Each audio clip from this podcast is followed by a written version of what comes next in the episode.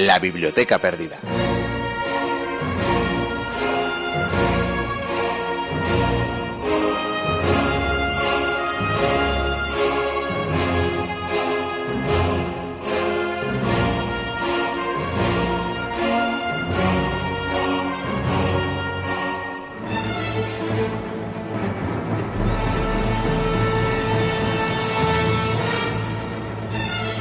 Como la mejor de las cosmogonías, la religión cristiana nos deja mitos y leyendas memorables.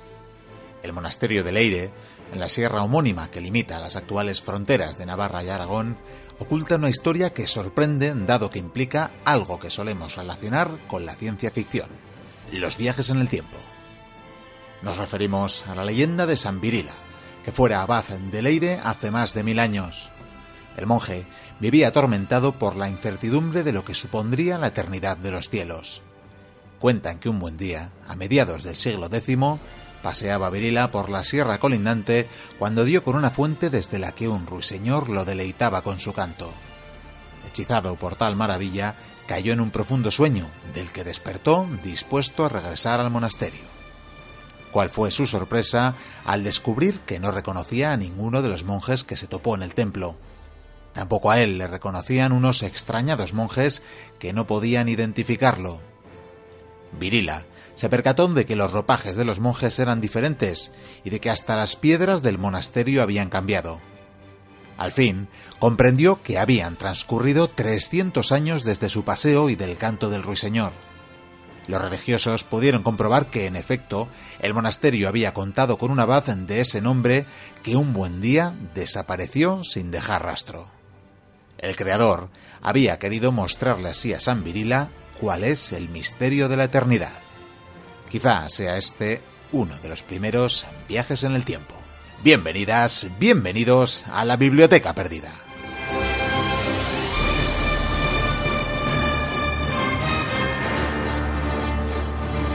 Aquí estamos una semana más dispuestos a haceros pasar un buen rato hablando de historia. Hoy vamos a tener un programa donde contaremos con la cuarta entrega de la serie de monográficos dedicados a los ocho siglos de esa llamada Reconquista. Si en el último capítulo abordábamos el siglo X desde el bando cristiano, en esta ocasión narraremos los 100 años que con personajes como Abderramán III o Almanzor llevaron al Andalus a su máximo esplendor. Pero claro está que no será la única sección. Y es que también os vamos a ofrecer una nueva entrega de los enemigos de Roma, que esta vez nos trasladarán a la batalla de Adrianópolis para conocer a Fritigerno y a Davivo, líderes de lo que el imperio consideraba tribus bárbaras, pero que le trajeron graves contratiempos.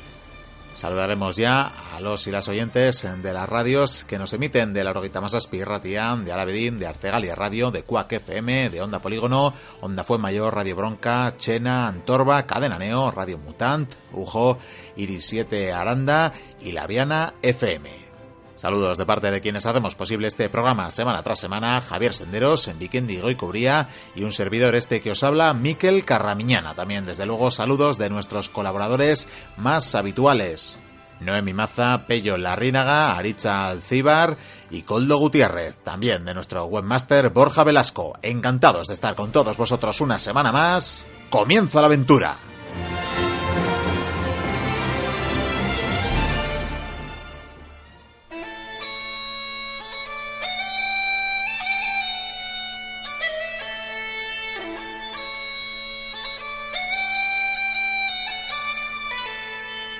Continuamos hablando de historia en la biblioteca perdida y vamos a dar continuación al monográfico que tiene varias entregas y que iniciamos hace ya varias semanas, el que habla, el que aborda el periodo conocido, aunque con ciertas imprecisiones eh, como Reconquista.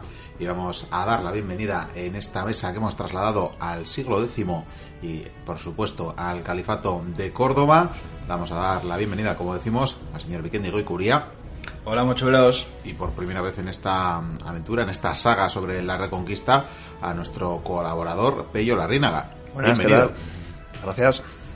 Bueno, pues eh, como decimos, vamos a seguir abordando estos eh, siglos eh, de la llamada Reconquista, donde tantas aventuras hemos vivido ya, todavía nos quedan unas cuantas, y de hecho vamos a por primera vez eh, repetir siglo, y es que se nos quedó corto el programa anterior, el que le dedicamos al siglo X, de modo que solo abordamos el bando cristiano y por consiguiente en esta ocasión tenemos que hablar de personajes tan importantes para este siglo como Abderramán III.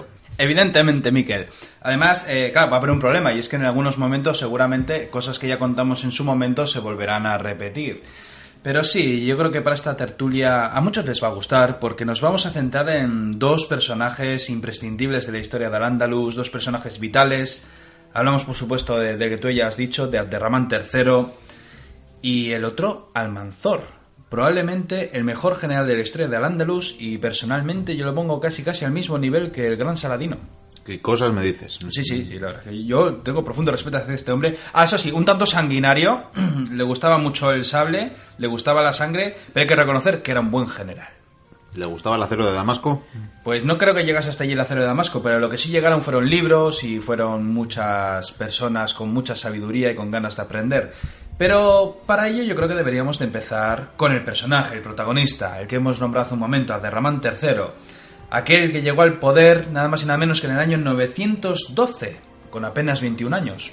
Joven, mayor para la época, aquí, bueno, depende de cada uno como lo vea, pero vamos, 21 años me parece un chico joven, y lozano porque compartía con su antepasado Abderramán primero eh, esos rasgos omeyas, ¿verdad? Ese pelo rubio, esos ojos azules, bueno, que tenía más madre vascona. Sí, ¿A madre o a abuela? No estoy seguro ahora. Madre, se supone que. Se supone que madre. Munza, ¿no? era hijo de una cautiva, sí.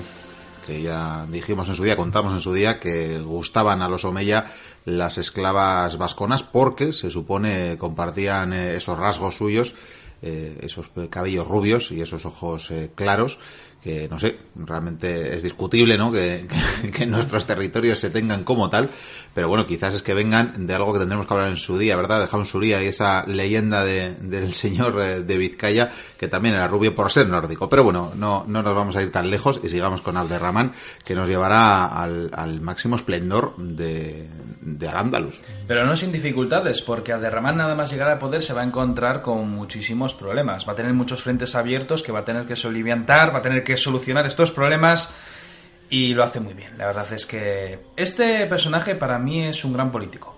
De hecho, que general. De hecho, su poder, eh, cuando llegó al trono, se limitaba a Córdoba y, un poco a los alrededores, ¿no? Estaba descompuesto, el, eh, bueno, en ese momento Emirato todavía. Sí, el Emirato estaba con muchos problemas, por una razón. Había... Existían muchas revueltas fronterizas que se habían multiplicado, y no solo eso, es que ciudades como Sevilla, Toledo, Zaragoza, e imagino que algunas más como Mérida, eh, pues más o menos se comportaban como si fueran independientes. Eh, como que ya pasaban un poco. Yo creo que ya tenían ese sentimiento de independencia. Quizás mm, se empieza a atisbar lo que serán los, los reinos, taifas, ¿verdad? Efectivamente. Y no solo eso, tiene más problemas. Tiene guerrillas. ¿Os acordáis de las guerrillas de Omar ibn Hassum? Sí, el señor este de Málaga que da muchos problemas. vamos a llamarlo así, a traducirlo, vaya. Umar, vamos a llamarle Umar y, ya está. Y por supuesto sus cuatro hijos, porque este hombre cuando muere sus hijos van a seguir combatiendo. Vamos, a llamarle, vamos a llamarle Samuel, que se convirtió al cristianismo para darle todavía más guerra a Abderrahman y se hizo, se hizo llamar así, Samuel, con ese, se cristianizó con ese nombre. Porque por cierto, contaban con varios territorios, era un señor, y por lo tanto era complicado combatir contra él. Y no solo eso, tenía también el problema de Navarra y de León, que por supuesto van empujando. Ya contamos en su momento, hace unas semanas. Habían aprovechado ese, ese vacío que había dejado el, el emir anterior, un poco de, poder, y, y había, los reinos cristianos habían empujado hacia el sur bastante. Pero es que en el sur surge otro enemigo. Hablamos de los fatimíes, aquellos que se consolidan como un califato y se convierten en una amenaza porque están mirando a las tierras del Ándalus. Bueno, miran ahí, miran a Damasco, porque realmente los fatimíes, que son los seguidores de, una de las hijas de Mahoma, y odian a las otras dos y vilipendian a las dos grandes familias del Islam, a los abásides y aquí tenemos a los Omeya. Lo que pasa es que a los Omeya los tienen más cerca. Por supuesto. Y entonces Aderramán lo que hace para arreglar este asunto, lo primero que hace es formar un gran ejército. Y para ello Claro, como tiene un buen tesoro, la verdad es que las arcas del Estado están bastante llenas, además ten en cuenta que hay muchos reinos que, son vasallos y que dan sus tributos, y decide en este ejército eh, formarlo en parte con tropas mercenarias. Hablan de bereberes, incluso de cristianos, que ya hablamos en su momento, que los cristianos ya parece que empieza a haber colegueo con, el reino de Que es una de las razones por las que yo argumentaba en su día que lo de decir reconquista es un poco inexacto cuando aquí tenemos, por ejemplo, a cristianos luchando como mercenarios en los ejércitos de Abderramán. Mm, y luego pasaría al revés. Abderramán también trajo esclavos eh, de eslavos, o sea, cristianos de que eslavos. Es uno, de los posibles orígenes, además, de, de, Almanzor, del que hablaremos más tarde, pero bueno. Él tenía interés en meter otra... porque había un cierto equilibrio de poder entre, entre facciones, bueno, un poco entre etnias, razas, por decirlo de alguna manera. Estaban los árabes, los bereberes, los yemeníes. Entonces él quiso meter a esta gente un poco para, para un poco al principio de divide y vencerás y, de esa manera tenía unos aliados poderosos que le restaban el apoyo de otros. O sea, un de equilibrio. Puedo comentar que curiosamente eh, llega un momento en que incluso tiene tropas, no sé si mercenarias o alistadas sin más, pero vamos, de, eh, lo, diré, de Nubia. Nubios, eh, que, está tomado por saco, todo en la Edad Media, está muy lejos. Pero seguían siendo buenos jinetes, ¿no? Efectivamente. Bueno, los mejores eran los númidas, pero bueno, porque supongo que te referirás a ellos. El caso es que cuando forma estos ejércitos consigue, pacificar al Andalus. ¿Por qué? Pues porque las ciudades dicen, ahí va, ahí va, que este nos ha salido fuerte, eh, no, no, tranquilo, perdona, eh, no, no queremos llevarnos mal, vamos a seguir tal y como seguían las cosas. Y lo que hace es proclamar la yihad. ¿Para qué? Pues para combatir a los cristianos, que era lo, más común. Y aquí vamos a recordar un poco lo que contamos hace ya un tiempo y es la batalla que hubo en el territorio de Navarra. Porque si recordamos, el territorio de, Navarra, o de Pamplona mejor dicho, pues estaba aliado con el reino de, de el. Y bueno, estos esperaban en Simancas para combatir al ejército de Ramán. Sin embargo, este lo que hizo fue avanzar hacia Navarra. Al final los ejércitos cristianos se aliaron para combatir en esas tierras, pero fueron derrotados estrepitosamente. Sin embargo, no se sabe por qué razón eh, Abderramán III no aprovechó esa victoria para anexionarse territorios, o sea, dejó las fronteras prácticamente como estaban. ¿Por qué? No lo sé. Bueno, la verdad es que muchas veces me he preguntado por qué estos personajes no borraron de la faz de la tierra a los cristianos que había en el norte. Porque poder lo tuvieron en muchas ocasiones. Me imagino que fue un gran error. Bueno, pues quizás por la misma razón que en siglos eh, posteriores los reinos cristianos no terminarán hasta el siglo XV esa tarea de la llamada reconquista. Te puedo decir también que arreglado ya este asunto, seguían con el problema de los fatimíes. Pero esto lo solucionaron. ¿Cómo? Pues lo primero, teniendo una gran flota. Empezaron a construir muchos barcos para tener una buena flota para proteger sus costas de posibles asaltos. Y no solo eso, es que encima lo que hicieron fue lanzarse a la ofensiva y llegaron a tomar plazas como Ceuta en el 27, Melilla y Tánger. O alguna más, me imagino, algún villorrio más por ahí. Y claro, pues eh, tras estas grandes victorias y viendo que, la cosa está en auge, encima, claro, como ha machacado reinos cristianos, estos pues, tienen que seguir dando otra vez sus tributos y tal. Eh, la cosa va tan bien que yo creo que Aterramán se crece, se, motiva y por lo tanto en el año 929 proclama el califato de Córdoba. Sí, es un momento solemne, sin duda alguna. Como decimos, eh, en este siglo mm, al Andalus y precisamente no tanto por mover las fronteras hacia, hacia el norte, porque como dices, eh, no las mueve cuando gana en Valdejunqueras, pero lo cierto es que hacia el sur, si se mueven hacia África, y por tanto será este siglo X el de máxima expansión territorial también del califato cordobés. El hecho de proclamarse califa también le pone a cierta altura frente a sus rivales que, que estamos comentando, los fatimíes. O sea, también fue una especie de jugada política para, para que dentro del mundo musulmán él apareciese como una como una figura muy eminente. Hay que decir que en este momento él estaba consiguiendo que Córdoba pasase a ser una ciudad ya conocida hasta en Europa como, como un buen centro cultural y, político. Entonces también fue una forma de, aumentar su, su, prestigio. Y como apuntas, además eh, es un cargo que no solo le da el liderazgo político, sino también el religioso. Religioso, sí. Sin embargo, ha conseguido victorias, ha pacificado, ha construido un califato, pero claro, eh, falta ahora lo que tú bien has dicho, eh, demostrarle al mundo de qué madera está hecho este califato. Y es por lo tanto cuando decide hacer una maravilla, que es engrandecer no solamente su, su reino, sino Córdoba, que probablemente fue la ciudad más hermosa de, de la Europa del momento, quizás la más poblada incluso, hablan de incluso medio millón de habitantes una ciudad maravillosa donde ahora nos cuesta creerlo, evidentemente, porque han pasado muchos siglos, pero al parecer era una eh, en las calles podías ver palacios, unas bibliotecas inmensas, hablo bibliotecas en plural. que los cristianos tenían bibliotecas, bueno, los, curillas tenían ahí en sus monasterios y tal, eh, tenían baños públicos, dicen que había 3.000 mezquitas, decían que venían filósofos, que venían eh, escribas a aprender, venían científicos, decían que la mejor medicina de Europa estaba en Córdoba. Hablo de Europa, porque la otra probablemente era la de Damasco, que de hecho a Damasco también iban incluso cristianos y, judíos a aprender. En definitiva, de hecho, además yo creo que se copiarían entre ellos lo- los, libros, eh, porque además esto es lo que hacían, no solamente era a, recoger todos los saberes, tanto de ellos como de los cristianos, sino por supuesto aquellos saberes de los romanos y por supuesto de los griegos.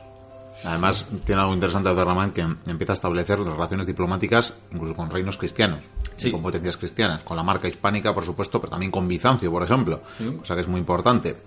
Existía ese temor, eh, en verdad, desde los tiempos eh, carolingios de, de posible invasión al norte, se frena en su momento esa amenaza del- del Islam, pero ya incluso se establecen estas relaciones diplomáticas, cosa que es interesante. con Otón I de Germania y por supuesto también con los condes de, de Barcelona.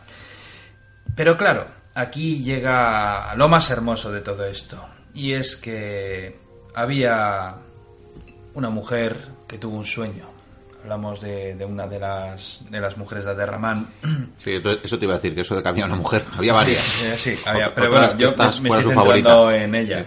Su favorita eh, le dijo que, que había tenido un sueño donde había visto un palacio maravilloso con columnas, jardines, todo increíble. Y él dijo, pues voy a cumplir tus deseos. Que también yo lo que pienso es más inspirado para crear algo así. Y fue por ello que a 7 kilómetros de Córdoba construye la que se llamó Medina al-Zahara. Para nosotros, Medina Zahara una maravilla que duraría muy poco en el tiempo. Fíjate si fue grande que necesitaron, dicen, 10.000 trabajadores. Me imagino que 9.000 y 1.000 para preparar comida, agua y todo eso. Pero bueno, hablamos de 10.000 trabajadores. Hombre, es lógico porque se grande. construyó en poco tiempo, además. En poco tiempo, sí, sí. Decían que era un recinto palaciego de 4.000 columnas. Acuérdate lo que dijo Javi, que tenían que utilizar, no sé si eran mil hogazas de pan para dar de comer a los peces que, que había en los estanques. Debía ser una cosa enorme y exagerada, por supuesto. Pero claro, esto a la vez le da prestigio, porque él a partir de entonces pues, lo que va a hacer allí es, aparte de, de vivir, eh, pues eh, cada vez que tenga que hablar con diplomáticos, con extranjeros, con, con todo lo que le- se le venga encima, pues lo va a hacer allí. Y claro, cualquiera que vaya, cualquier extranjero ve eso y flipan colores. O sea, es un precursor del Versalles posterior, ¿no? Pues sí, se puede Ya, decir así. sí. Crea el mismo efecto, ciertamente, porque toda esta diplomacia a la que hablábamos, a partir de entonces la recibirá en esta ciudad eh, palatina que, bueno, tanto ha dejado a la memoria histórica, porque como bien dice Vikendi, no duró mucho, pero eso ya será cuestión del siguiente siglo. Y estuvimos allí, Miquel. Estuvimos, estuvimos, por supuesto. Sin embargo, eh, volviendo, ah, después ya de, seguir embelesado con todo esto, tiene que volver a la triste realidad. Y la realidad se transformó en una derrota militar en la batalla de Simancas. Aquella en la que, bueno, pues los reinos cristianos le derrotaron, él echó la culpa a sus generales, ajustició a muchos de ellos, y excepto a uno, que, bueno, uno o, o varios que, que luego tendrá importancia en esta historia. Y además dicen que a partir de entonces decidió no volver a comandar ejércitos, Perfecto. Sí, di- decidió que bueno que esto no ya no es para mí, mejor yo sigo en mis tierras y mejor que se encarguen los profesionales del asunto. Sí, desde luego es más seguro. Estuvo a punto de, de morir en la batalla, de la batalla y de ser capturado, entonces ya dejó de, dejó de comandar sus ejércitos. Quieras o no da prestigio que el propio rey, o en este caso el propio califa, vaya al campo de batalla. Sí, pero da más seguridad quedarse en su casa. Hombre, por supuesto. En Medina Zara encima. Eso es. Pero claro, eh, no murió del sable, pero se murió. Se murió este personaje. Hablamos del 15 de octubre del 600, de, perdón, del 961 a la edad de 70 años, lo cual está muy bien. Bueno, y gobernó prácticamente 50 años, 49 Sí, sí, creo que fueron. 49 O sea, años. Es un gobierno larguísimo para la época, desde Llegó luego. poder con 21. y sobre todo para un reino musulmán, que acostumbraron a durar poco. Sí, que a veces tenían eh, costumbres eh, godas, casi casi. Entonces eh, tenía que haber un sucesor y ese sucesor se llamó Al-Hakam II, que es todo lo contrario al Al-Hakam del que hablamos en su momento, el loco ese que le gustaba matar gente, que era un sádico. Pero también sucedió a Abderramán, ¿verdad? ¿Cómo? Digo el nombre, o sea, que se, se produce que el nombre se sucede, ¿no? Se supone. Creo recordar. Pero se ha quedado como Al-Hakam II. Sí, sí, no. Era la, la anécdota del nombre, nada más. Ah, vale. Que un Hakam sucedía a un Abderramán. No. Ah, sí, sí, no, sí, pero ca- casualidad es así. Al-Hakam lo que hace es eh, seguir la estela de, este personaje de Abderramán III y lo que hace, dicen que quizás las campañas militares, bueno, que fueron exitosas, no consiguió que los territorios crecieran más, pero desde luego lo que se hizo fue seguir embelleciendo Córdoba. Dicen que su biblioteca, que su biblioteca, yo me imagino que es la biblioteca grande que había en Córdoba, aparte de las pequeñas, llegó a albergar, dicen, hasta 400.000 volúmenes. Que no está nada mal, Dicen pero- 400.000 libros, claro, pergaminos. eh. Pero me vas a permitir que haga de este hombre casi casi el patrón de la biblioteca perdida. Dile, dile. Lo voy a convertir a partir de ahora, porque no solo tenía una biblioteca inmensa que, como apuntas, podía llegar a esos 400.000 volúmenes, si las fuentes son eh, fidedignas, pero es que lo mayor que hizo, probablemente lo único que le faltaba ya a Córdoba para ponerle la guinda de, de capital europea, esta sí, y no otras que vamos designando a día, a día de hoy, año a año, que fue hacer una red de bibliotecas públicas. Es genial. Eso fue algo espectacular para, para la época. O sea, hablamos de abrir una red de bibliotecas públicas eh, en los albores, en el final de- del siglo X. Sin embargo, claro, eh, mientras leemos libros, pues también hay que hacer la guerra y por supuesto el Hakam llegó a proclamar varias, varias yihad para combatir a los cristianos, a ceifas más que nada, hasta que llegó su muerte. Y resulta que, claro, cuando este personaje murió comenzaron los problemas. Sí. ¿Por qué? Pues porque efectivamente tenía un sucesor, Hisam. Hay un problema, tiene 11 años. Hisam II también, ¿eh? Vamos Hisam a... II, sí, que sí. si nos repiten los nombres y 11 si no... Creo que la mayoría de edad rondaban los 15 en esta época aproximadamente. Sin embargo, bueno, para un rey, pues, bueno, a un- 11 años aún le quedarían 4 y aún así con 15 años mm, necesitaría unos regentes, unos consejeros que le ayudasen para gobernar tan gran imperio. Y encima en una corte tan peligrosa. Eh, sí, y aquí tenemos que hablar del segundo protagonista de, este día, que es Almanzor. ¿Y quién era Al- Almanzor? Pues un estudioso. Un estudioso que, que llegó... mm, sobre su procedencia hay muchas dudas. A mí me da igual de dónde viene. Lo que sí te puedo decir es que este hombre llegó y aprendió, pues bueno, mm, de todo un poco. Era, por así decirlo, un ilustrado de la época. Sin embargo, él llegó a tener a una especie de mentor, alguien que le empezó a enseñar no solamente muchas materias de, desde ciencia, desde política, religión o lo que se tercie, sino que también sobre el arte de la guerra, que más adelante le entrenaría mucho más. Almanzor estuvo educado por este señor que era uno de los generales de, de Abderramán III, uno de los mayores, o sea que probablemente uno de los que se salvó de que le cortaran la cabeza. Y este Almanzor consigue casarse con, esa, con la hija de ese general y consigue prosperar. Parece que empieza a entrar en la corte de Abderram- uy, perdón, de, de Hisam. Eh, bueno, primero entró en la de Al-Hakam, perdón, Hakam. y luego ya eh, cuando llegó el momento de Hisam, él tenía bastante fuerza. Él había tenido una relación muy especial con la mujer de, de Al-Hakam II. Que era la, la mujer Nub, bueno, Nub creo era el nombre árabe que se había puesto, que también era de origen vascón, por cierto, que era la madre luego de Hisam. Y él había tenido una relación bastante buena y, en este momento él se había conseguido ya meter un poco en el círculo íntimo de, de Hisam. Entonces tuvo un papel un poco clave en, el- la entronización de este último, porque cuando murió Al-Hakam hubo ahí unas conspiraciones de estas de a quién ponemos, a Hisam o al hermano del difunto, y bueno, al final utilizaron un poco al Manzor para asegurar el, el trono de, de Hisam. Tanto que eh, hizo, hizo que mataran, ¿verdad? A este Sí, sí. otro pe- pretendiente que muchos veían, desde luego, en una posición más de fortaleza que, que lo que era un niño, ¿verdad? Que en ese sentido se podía entender que parte de, de las clases eh, pudientes y poderosas pues vieran eh, más garantías en, en- en el hermano del antiguo califa. Pero hay que, hay que contar una historia, y es que al parecer ese general que, que custodió, que veló por, por la vida de Almanzor para que fuera un gran hombre, murió. Y dices, pues se murió, sí, claro, por causas naturales, quizás, he dicho quizás, porque hay quien dice que Almanzor quizás estuvo detrás. ¿Por qué? Para quitarse al otro y poder ya controlar él al niño. ¿Y cómo lo va a controlar? Pues dándole todo lo que quiere. Lo tiene en un palacio, lo tiene ahí, pues juega. Cuando se hace mayor, pues tiene a, a jovencitas, está todo el día pues comiendo, bebiendo, es feliz. Y lo tiene un poco atontado. Y es entonces cuando aprovecha para hacer la guerra. Porque además este hombre yo creo que tenía ganas de hacer la guerra, pero menuda guerra, Miquel. O sea, estamos ya en un momento, para aclarar a los oyentes, Sí. en, el que, en, en teoría, Hisam II es el que está en el trono, pero realmente quien manda es Almanzor, o Sí. Almansur, para su pueblo. Almanzor lo que hace es eh, comenzar a lanzar diferentes racias o esas aceifas sobre los cristianos para debilitarles, también para quitarles territorios. Y tengo aquí una lista tengo aquí una lista que... A ver, eh, todo esto, voy a decir el nombre de muchas plazas y os voy a decir una lista bastante larga, sin embargo esto ocurre a lo largo de varios años, ¿vale? Pero te puedo decir que esas aceifas fueron contra Atienza, Salamanca, Sepúlveda, Zamora, eh, Barcelona, que contamos hace unas semanas cuando fue a Cataluña y la, la zona de Aragón, básicamente la, la destrozó, la arrasó, acabó con Barcelona, hizo racias en León, en Astorga, en Sagún, eh, destruye Ávila, por ejemplo, en el año 994. En el año 997 hace otra contra Santiago. Eh, acaba con Santiago, eh, fue un desastre. Y lo peor, se lleva las eh, campanas. se, llevó las campanas, se sí. llevó las campanas, sí. Además, claro, cuando arrasaron Santiago, eh, llega el fin del mundo, otra vez, porque es la segunda vez que es arrasada. Un año después de lo de Santiago, encima para colmo, asola León y Zamora. O sea, este hombre lo que hizo fue cargarse más o menos la mitad de la península ibérica. O sea, de Madrid para arriba arrasó con todo. Llegaba fácilmente al corazón de los, de los reinos cristianos. Es que tenía un ejército maravilloso, digo, con muchos mercenarios, él los dirigía muy bien.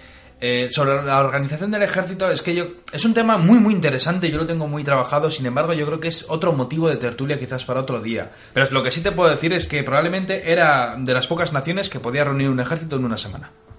Y hablamos de un ejército profesional.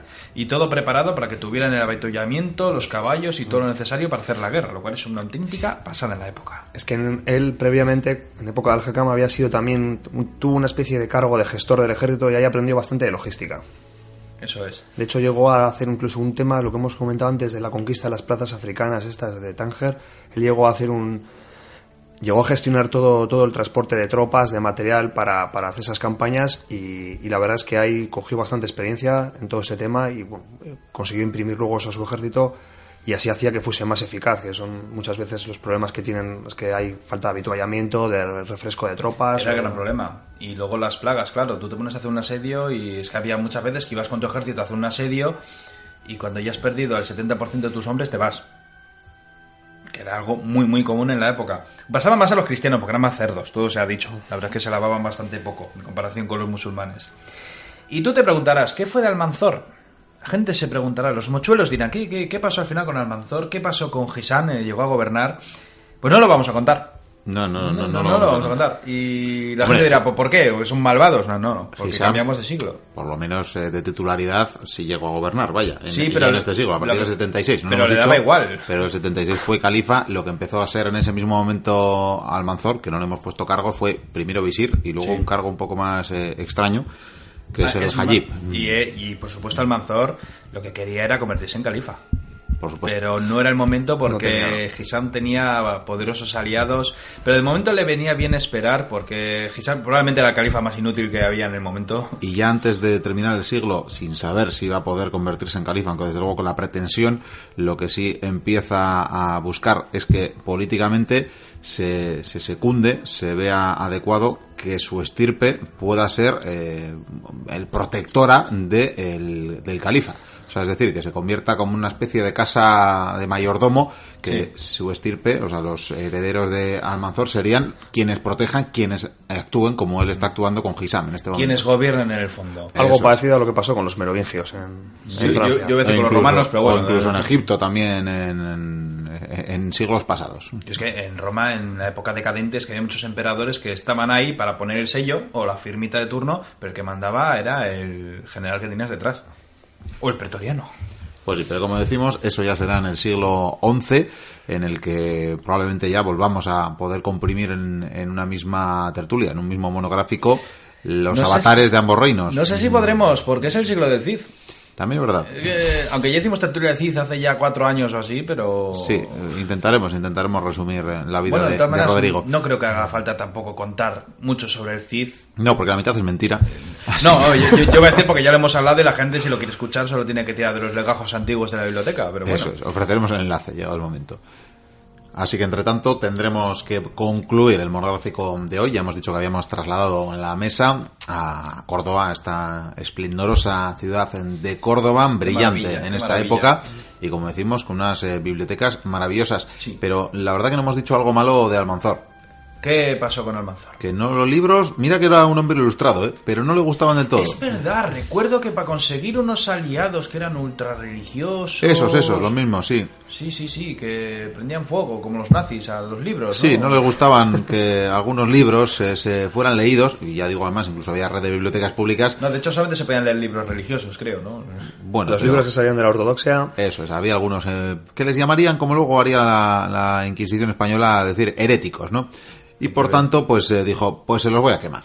Así que... Desde luego. Sí, así que ves esas, ese humito que empieza a salir de ese edificio. Sí, sí, sí, lo, lo veo. Sí, pues... eh, Ese edificio es enorme, por cierto. Sí, pues es que le han prendido fuego. Así que me vas a hacer un favor. Vete a ver si salvas algunos legajos, que Pello, Pello. nos vienen bien. Voy, voy- voy con Pe- Pello, a ver, vamos a coger unos cubos de agua y vamos a, a por libros. Hay que salvar la historia, hombre. Vamos para allá. Bueno, pues allá van, allá van eh, Vikendi y Pello, qué maravilla. Qué andares, qué andares, eh, todo aprovechable como los de los porcinos con los que se hacen jamones, eh, pero estos con más alegría y soltura caminan hacia, pues diría que hacia, hacia su fin, porque las llamas cada vez son más altas y les veo, les veo, salen de vez en cuando, dejan eh, algunos montones de legajos y vuelven a entrar, y ahí vuelven, y sacan más legajos, chamuscados, ya les veo, apenas, apenas tienen vello ya, que, les quede todo chamuscado, Eh, empieza a oler desde aquí incluso, y vuelven, vuelven dentro, qué maravilla, qué maravilla, en fin, eh, pues seguiremos con el programa y ya vemos en un futuro si, si salen vivos de esta.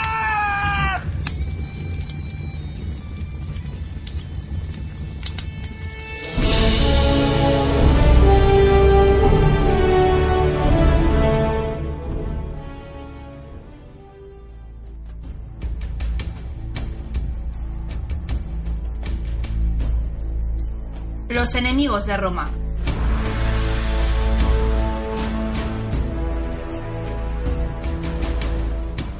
Avanza la biblioteca perdida y vamos a dar paso a una nueva entrega de una sección ya veterana, tanto como las legiones que ya se acercan comandadas por el señor Vikendi Goycouría, y es que esta no es otra sección que los enemigos de Roma. Legión comandada, como digo, por eh, Vikendi, aunque eso sí, veo, veo estandartes, veo palos, pero falta algo, falta algo, eh, señor Goycouría, veo que les falta algo una vez más. Estamos muy tristes, Miquel. Seguimos sin encontrar el águila. Pero de verdad, Sí, sí, sí. media Europa recorrida ya Sí. y no, no hay manera. Todo el verano dando vueltas por la Galia, por la Germania, no encontramos el águila. El Aquinifer está llorando continuamente. Esto va a ser culpa de los enemigos de Roma, Efecti- precisamente. efectivamente, y de ellos vamos a hablar, porque he pensado, tocado ya unos cuantos enemigos, esta temporada hay que seguir tocando, no sé si con esta temporada vamos a cerrar este, esta historia, esta saga, pero he pensado en hablar de un enemigo godo, que hace tiempo que no hablamos de nuestros amigos los godos, Miquel. Un, godo, Un godo, pero claro, había muchos godos que hicieron la puñeta a Roma, unos cuantos. sí, y he pensado, "Mm, el, el más famoso fue Alarico, y dije, ¿habrá...? O sea, fue demasiada puñeta fue. Eh, sí, sí. Entonces dije, ¿habrá otros godos que hicieron la puñeta a Roma mucho antes? Y efectivamente los he encontrado, Miquel.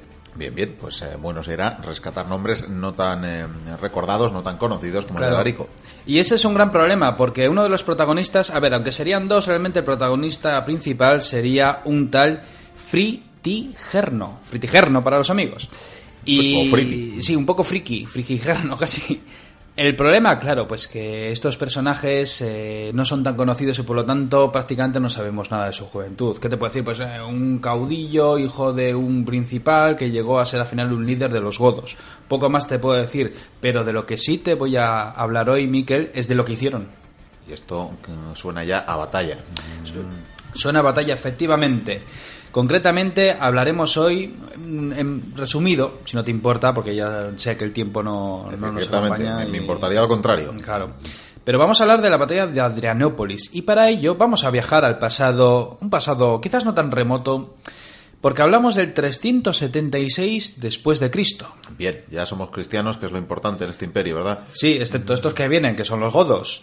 Al parecer llega una horda de, de godos, llega una horda, mm, bueno, un gran número de, de- de tribus godas a las fronteras del Imperio Romano Oriental, porque en esta época, evidentemente, como ya saben muchos, el Imperio Romano está dividido en dos, por un lado el de Oriente y por otro el de Occidente. Qué mala idea, Teodosio. Pues mm, sí. El caso es que esta oleada de godos, al parecer, están acaudilladas al mando de dos líderes. eh, uno el que he nombrado al principio, que es Fritigerno, y el otro es Alavivo.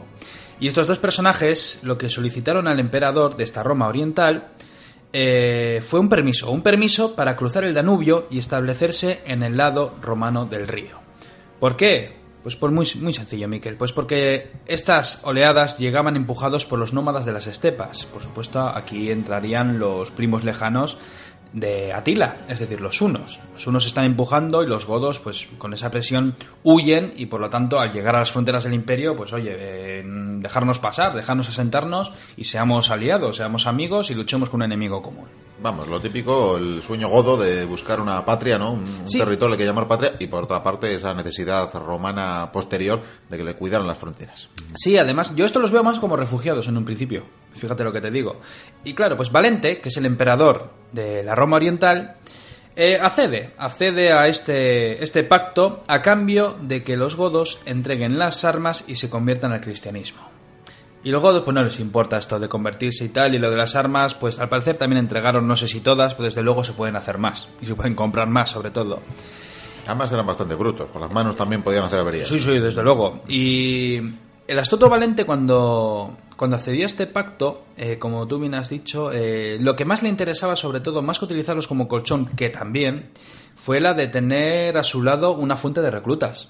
No olvidemos que el imperio, aún no es imperio bizantino como tal, pero bueno, esa Roma oriental tiene muchos enemigos, eh, están combatiendo en muchos territorios y por lo tanto, oye, conviene bien que una fuerza, en este caso, dicen las crónicas que debieron de rondar los 75.000. Hablamos hombres, mujeres, niños, ancianos. Y bueno, pues oye, de, ahí, si de vez en cuando haces una especie de leva y te llevas a 5.000 godos que, que, bueno, que se muerden los escudos y los aceros y que son valientes y bravos en la batalla y que por supuesto tienen una caballería magnífica, pues ¿qué más puede pedir? Sin embargo, las cosas se complican. ¿Por qué? Valente les dio unas tierras para que las cultivasen y los administradores locales, esos funcionarios de turno, les tenían que proporcionar las provisiones para poder asentarse. ¿Qué ocurre? Que estos funcionarios no entregaron los suministros. Vaya, la corrupción del funcionariado conocida esta, ¿no? Sí, en Roma había De mucha... Roma, de Roma, nadie, nadie, ningún oyente se lleve las manos a la cabeza. Roma no hablo de tiempos modernos. Roma era muy corrupta. ¿Y qué hicieron estos funcionarios? Al no darle los suministros, lo que hicieron fue exprimirles a los godos, obligándoles a comprar esos suministros. Encima unos suministros penosos, porque querían comprar carne y les daban carne de perro, en fin, de mala calidad. Y pues claro, estos godos, pues pues tuvieron que hacerlo, tuvieron que, que vender posesiones que tenían. Dicen incluso que tuvieron que, que vender incluso hijos. No sé si será verdad o no, pero incluso hijos, no sé si como esclavos o Pues como probablemente, ¿no? No criados. sería raro, ¿verdad? Y se fueron enfadando. Y se fueron enfadando de tal arte que los godos lo que hicieron fue continuar su marcha al interior de la Tracia. Es decir, justo al norte de lo que hoy en día es la península de Grecia.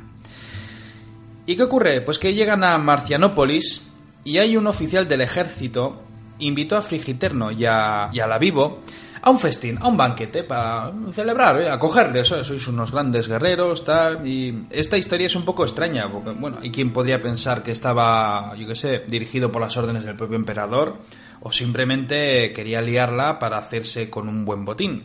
El caso es que este oficial del ejército romano intentó asesinar a estos dos líderes godos, pero Fritigerno consiguió escapar. A la vivo, bueno, se dice que no se supo más. Me imagino que estaba con los peces.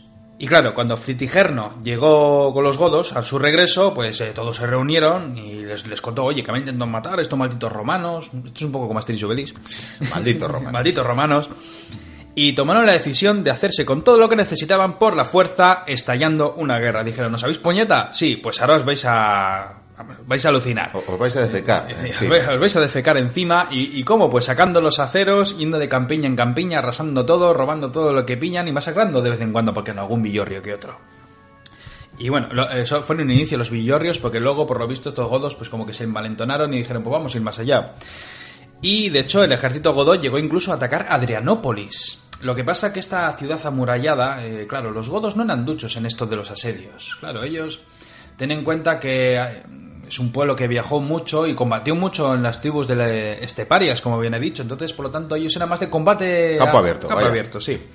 Y al ser rechazados, de hecho dicen que Fritigerno creo que llegó a hacer una frase como que los muros contienen las guerras o algo así.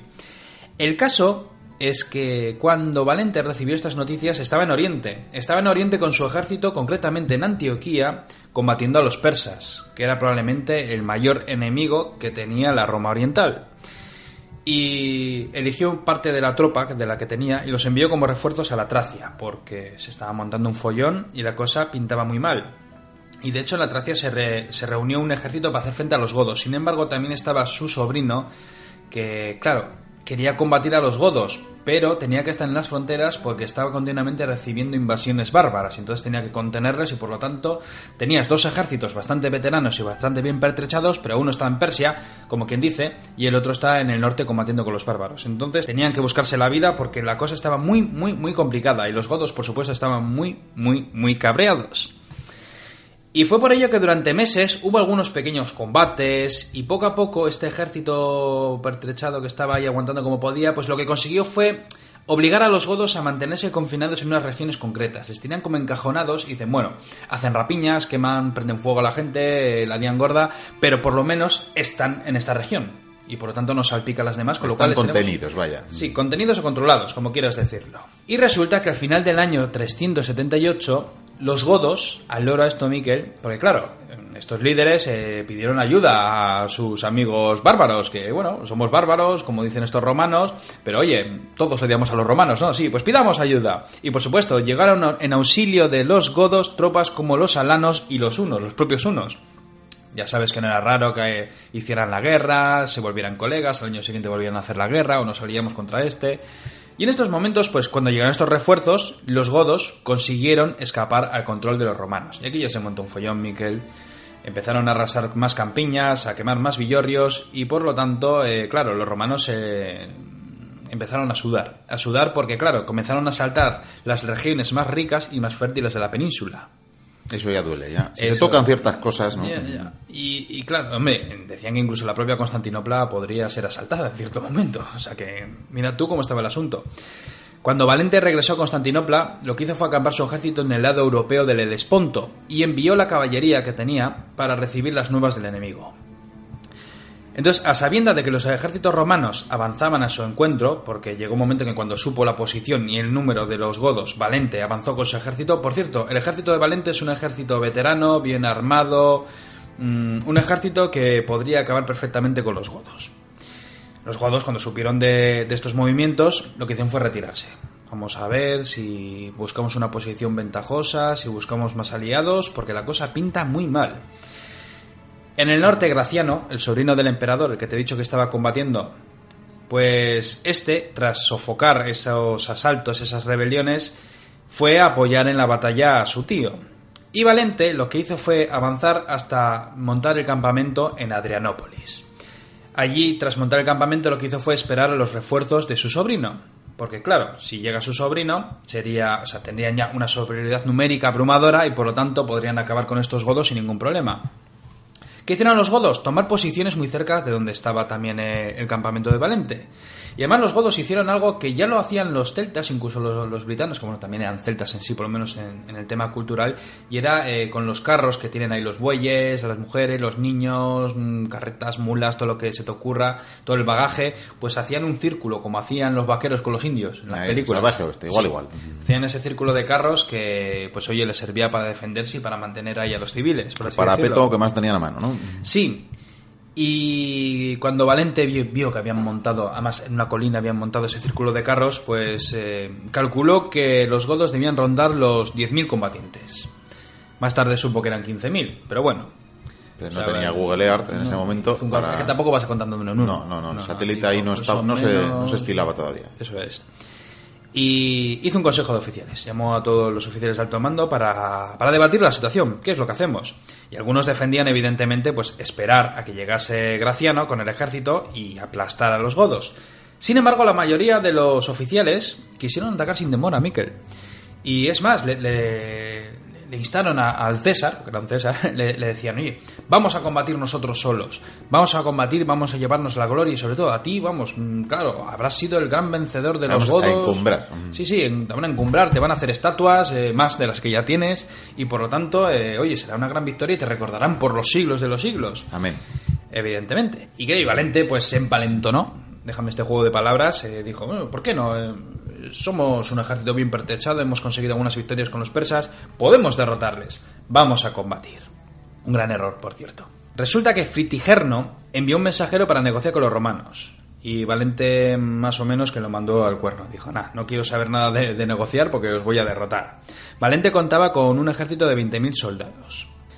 Entonces decidió avanzar y desplegar su ejército en formación de combate para acabar con estos godos. Lo que Valente no sabía, no sospechaba, porque sus exploradores no fueron capaces de dar con ellos, era que estos godos tenían al parecer 4.000 jinetes que habían salido a forrajear, porque los caballos necesitan forrajear, necesitan comer mucho, y por supuesto tomar provisiones para el ejército. Entonces él no sabía que existían 4.000 jinetes, no eran todos godos, había también, me imagino que germanos, habría alanos y por supuesto habría unos. La batalla se desató el 9 de agosto. Valente lo que hizo fue forzar a la tropa para que formasen esa línea de batalla y claro, eh, de un despliegue así al parecer les llevó mucho tiempo. Y por supuesto hacía un calor de mil demonios. Y de hecho eh, la cosa se alargaba y los godos pues veían que, oye, van a formar, nos, nos, van a machacar. Salieron de ese círculo de carros, bueno, que tenían las tiendas de campaña alrededor y formaron también en orden de batalla. Unos 15.000 soldados de infantería con sus lanzas, barbas y sus espadas. Y entonces, pues eh, el líder de los godos dice, voy a intentar negociar, voy a intentar... A ver, negociar. Vamos a intentar negociar y tal, él lo que quería realmente era hablar con el emperador de los romanos para que el, el ataque pues tardase, se demorase. ¿Para qué? Pues Ganar para que... tiempo, vaya, que volviera esos 4.000 jinetes, ¿no? Exactamente, para que regresasen esos 4.000 jinetes. Y envió un emisario para, para, vamos a parlamentar. Pero resulta que el emperador dijo, yo contigo no hablo porque tú no eres de cuna noble. Y entonces dijo, oye, si te mando a alguien de cuna noble, ah, pues entonces sí que no sé, pues elegiría un, otro godo, oye, pues vete tú. Y, Y dices dijo, que este, eres. Este es descendiente de, no sé, sí, algún del, rey, dios. del rey de Esparta, Por ejemplo. por decir. Y resulta que cuando iba esta delegación a hablar con los romanos, el frente ya casi se había formado por completo. Pues resulta que en medio del camino, al parecer, hay otras fuentes que cuentan otro tipo de historias, yo voy a contar esta. Resulta que el flanco izquierdo de los romanos eh, bueno, la infantería estaba formada en el centro y en los flancos estaba la caballería desplegada, que era lo típico de todos los ejércitos de casi todas las épocas. Pues resulta que, por alguna razón que se desconoce, resulta que esa caballería con proyectiles eh, empezaron a tantear las vanguardias godas sin previo aviso, sin avisar, sin recibir órdenes. Y empezó la batalla, empezaron a lanzarse flechas y claro, de repente estos emisarios vino que se estaban lanzando flechas, que empezaba el combate y retrocedieron a sus líneas a galope tendido y ni sin negocio ni nada. Y claro, Valente viendo que ya había empezado el combate dijo, bueno, pues ya, ya que siga la cosa, ¿no? Y empezaron las flechas, los tanteos, la infantería romana comenzó a avanzar y resulta que de repente en el flanco derecho de los romanos aparece por detrás de la colina la caballería visigoda que iba, iba al principio despacito hasta que aparecieron por detrás de la colina, empezaron a ir al trote. Y dijeron, sorpresa. Sorpresa, que te van a caerlas el pulpo. Y nunca mejor dicho. Porque es que esta caballería, es que 4.000 jinetes, mmm, bárbaros para los romanos, porque esto, 4.000 jinetes, a mí me daría un miedo espantoso ponerme delante de estos señores. Esa caballería fresca que, que llegaba al combate tras cruzar esa colina que aparecieron por sorpresa, empezaron a avanzar, lanzaron una carga de caballería contra ese flanco derecho de los romanos y consiguieron espantar a la caballería romana de, de, ese flanco. ¿Y qué ocurre? Pues que de repente el ejército romano se encontraba con que tenía un flanco desprovisto y la infantería estaba a merced de esa caballería bárbara, vamos a llamarla así, porque bueno, hay muchas tribus, como bien he dicho antes. ¿Y qué ocurre? Pues que los, los, godos que estaban en la colina ven el jaleo que se han montado y esta es la nuestra. Y hicieron, como a mí siempre me gusta decir, la de Asteris y Obelis, es decir, que avanzaron todos en piña. Y sin pócima ni nada, ¿eh? Sí, se lanzaron a la carga como unos valientes, chocaron con las líneas romanas y los romanos se defendían muy bien, ¿eh? Hay que decir que hubo momentos en que no se sabía quién iba a ganar, la cosa estaba caótica porque a veces los romanos sacaban ventaja y otras veces eran los godos. Sin embargo, el centro estaba recibiendo mucha presión. ¿Por qué? Pues porque la caballería mercenaria, o sea, bueno, porque la caballería bárbara, pues lo que hizo es girar evidentemente y cargar una y otra vez sobre el flanco de los romanos. Esto es, esto es cierto, o sea, lo que te digo, cargar una y otra vez. En la Edad Media normalmente se cargaba con esas lanzas y luego se liaba a espadazos y se montaba un Cristo. Sin embargo, en esta época, aparte que era muy fácil caerse del caballo porque no existía el estribo, tenían sillas de montar con las que se mantenían bastante bien y utilizaban las rodillas para aguantarse. Lo típico era lanzar una carga de caballería, retroceder, tomar aire, volver a cargar una y otra vez hasta que el enemigo se queda muy blando. O sea, y mandoble, final... arrojar cosas y retirada, ¿no? Sí, sí, muchas lanzas se lanzaban. De hecho, las lanzas pues se lanzaban, se utilizaban como una jabalina, se lanzaban, por así decirlo, tajos desde arriba Porque claro, si tú acometes como una lanza de caballería de la edad Pierdes el media... arma y ya no- Bueno, cuando pinchas al enemigo, automáticamente el caballo se va para adelante y tú te vas para atrás. Entonces era bastante problemático ese asunto. Sí, no iba a una victoria pérrica. Las filas de los romanos comenzaron a desintegrarse, empezaron a poner pies en polvorosa, el otro flanco cayó, los bárbaros siguieron aniquilando, porque claro, es lo de siempre, cuando una batalla no es que haya muchas bajas en el fragor del combate. Sin embargo, cuando un ejército emprende la desbandada, se monta la de San Quintín, muertos por doquier, sangre, vísceras, escudos que se tiran al suelo, espadas, gente suplicando. Eh, de hecho, el emperador que estaba en, la batalla, el tío estaba ahí, incluso mm, se juntó con tropas veteranas mm, que estaban ahí en la retaguardia, como tropas de refresco, intentó aguantar, pero no había manera. Murieron miles de romanos, eh, hubo prisioneros y lo más terrible de todo esto, Miquel, el emperador ha desaparecido. Esto me recuerda a Sebastián de Portugal.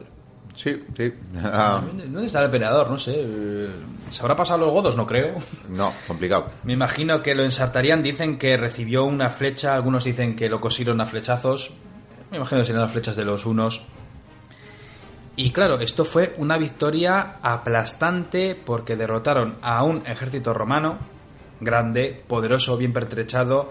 Y claro, los godos, ¿qué es lo que hicieron? Pues aprovechando esta gran victoria, haciéndose con los tesoros, evidentemente, lo que hicieron fue intentar seguir rapiñando y asaltando ciudades. Sin embargo, fueron frenados por las murallas de las ciudades que, como bien he dicho, pues no eran capaces de, A ingeniería no se les daba muy bien en ese momento. en ese momento, claro. Y el sobrino de, del emperador claro, estaba nada de, de llegar a apoyar al combate, pero como había llegado tarde, dijo, es que joder, es que si ahora yo me enfrento a estos, igual me vuelven a hacer lo mismo. Pero claro, y entonces tuvo que retroceder. Los godos lo que hicieron a partir de entonces, pues bueno, siguieron rapiñando lo que podían y al final, bueno, había, hubo algunas escaramuzas y tal, pero al final lo que hicieron fue parlamentar. Se llegó a una especie de acuerdo, una especie de paz por la que los godos tendrían un territorio y que bueno, al final pues esos pactos luego no se cumplirían del todo. De hecho, por eso luego cruzaron a la Roma occidental y se cargaron la propia Roma. Y aquí termina esta historia, Miquel. Eh, mm, poco sé sobre este líder que ya te he dicho hace un momento, este Fritigerno, pero lo que sí te podía contar es sobre la batalla. Me imagino pues que quedaría muy bien. Creo que por esta época, no sé si es por esta época, Miquel, ya había nacido Alarico.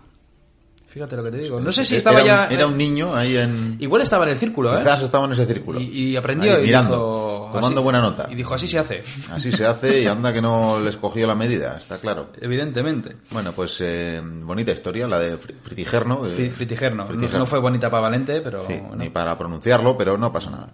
Pero mm, hasta aquí un episodio más de los Sí. enemigos de Roma. Yo Y marcho. vol- Volveremos con alguno más. Sí, Y- sí. Y, y tus legiones, pues a por el águila, a ver si aparece de Sí. una vez. De hecho, en, en esta temporada tengo intención de coger algunos enemigos de Roma no tan famosos como el anterior. Porque hay algunos muy, muy curiosos que me gustaría hablar. Porque si te dijera, voy a hablar de un líder galo, celta, ¿tú qué dirías? Vergingetoris. Pues no. No, hay Hubo más, ¿no? otros Tenemos muy, muy más. interesantes. Pero eso será otra semana. Ahora marcho con las águilas, a ver si la encontramos una vez. porque no, no- no hay ver, manera. Soldados, vamos, vaya, porque, venga. En fin, pues ahí van. Hay parte el, el legionarios con eh, su, su estandarte falto, falto de, de esa figura que es eh, el águila símbolo de la legión romana. Seguimos con el programa.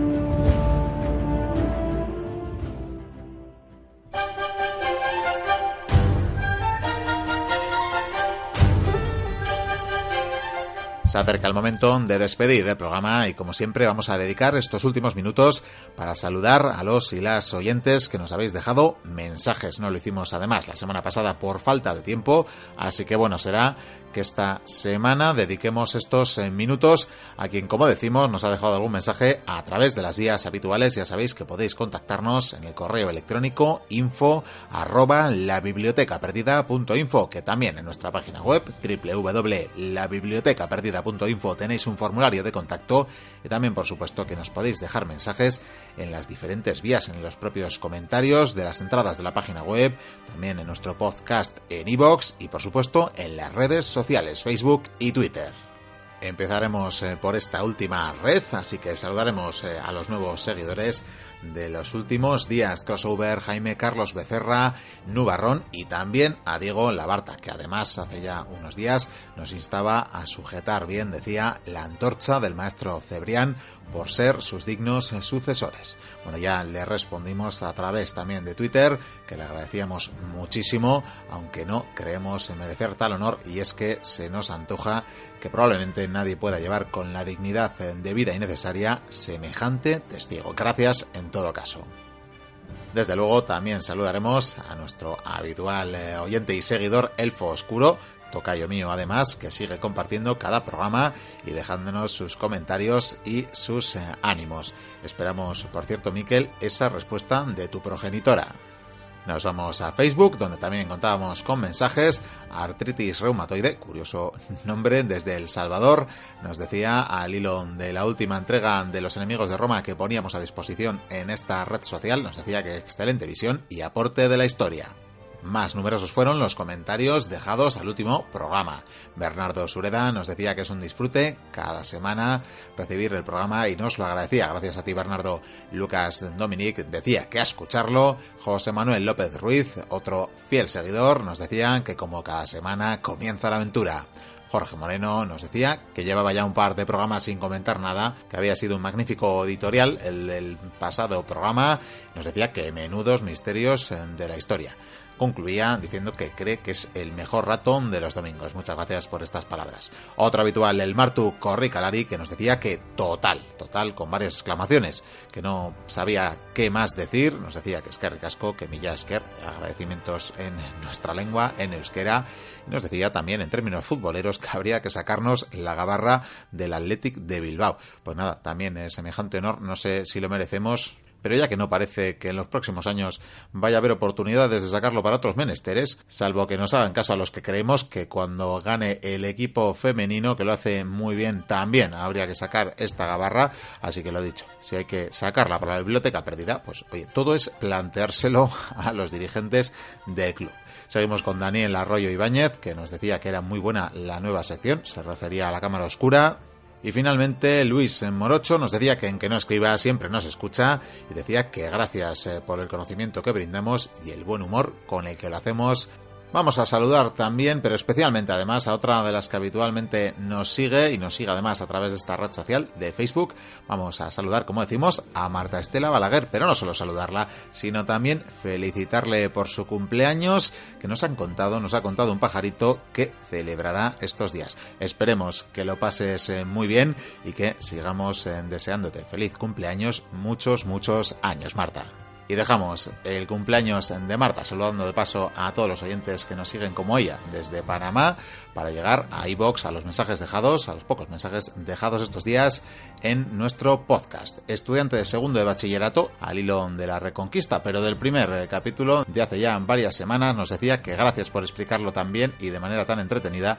Nos decía también que su profesor de historia es demasiado aburrido y que estos audios le ayudan a comprenderlo todo mucho mejor. Bueno, ya lo hemos comentado alguna vez, de todo hay en la enseñanza y también hay desde luego maestros y maestras de historia, personas eh, fabulosas que les encanta transmitir la historia. Y desde luego habrá que lo haga con menos fortuna, pero de todo se puede aprender prestando la debida atención. Ánimo, por tanto. Al hilo del último programa, Piki Triki nos decía que estupendo programa, que le habían interesado mucho las tretas de los pintores. En diferentes eh, audios nos dejaban comentarios Make Jordi, Chustifer, Enrique, José Benguechea, Silver, Brújula Horse y otros tantos. Gracias y saludos a todos. Finalmente, recordaros que tenemos un nuevo concurso en marcha, que lo pusimos en marcha la semana pasada. Como os dijimos, estamos buscando personajes infames de la historia, pero personajes curiosos, que no sean los más habituales que hayamos mentado una y otra vez y que engrosan una gran lista en manos del señor Vikendigo y Curía, pero hablamos de personajes más originales, pero que tengan un currículum tan odioso como todos estos eh, que hemos eh, comentado y premiaremos el más original. Tenéis de plazo hasta el 16 eh, de diciembre para participar no lo olvidéis.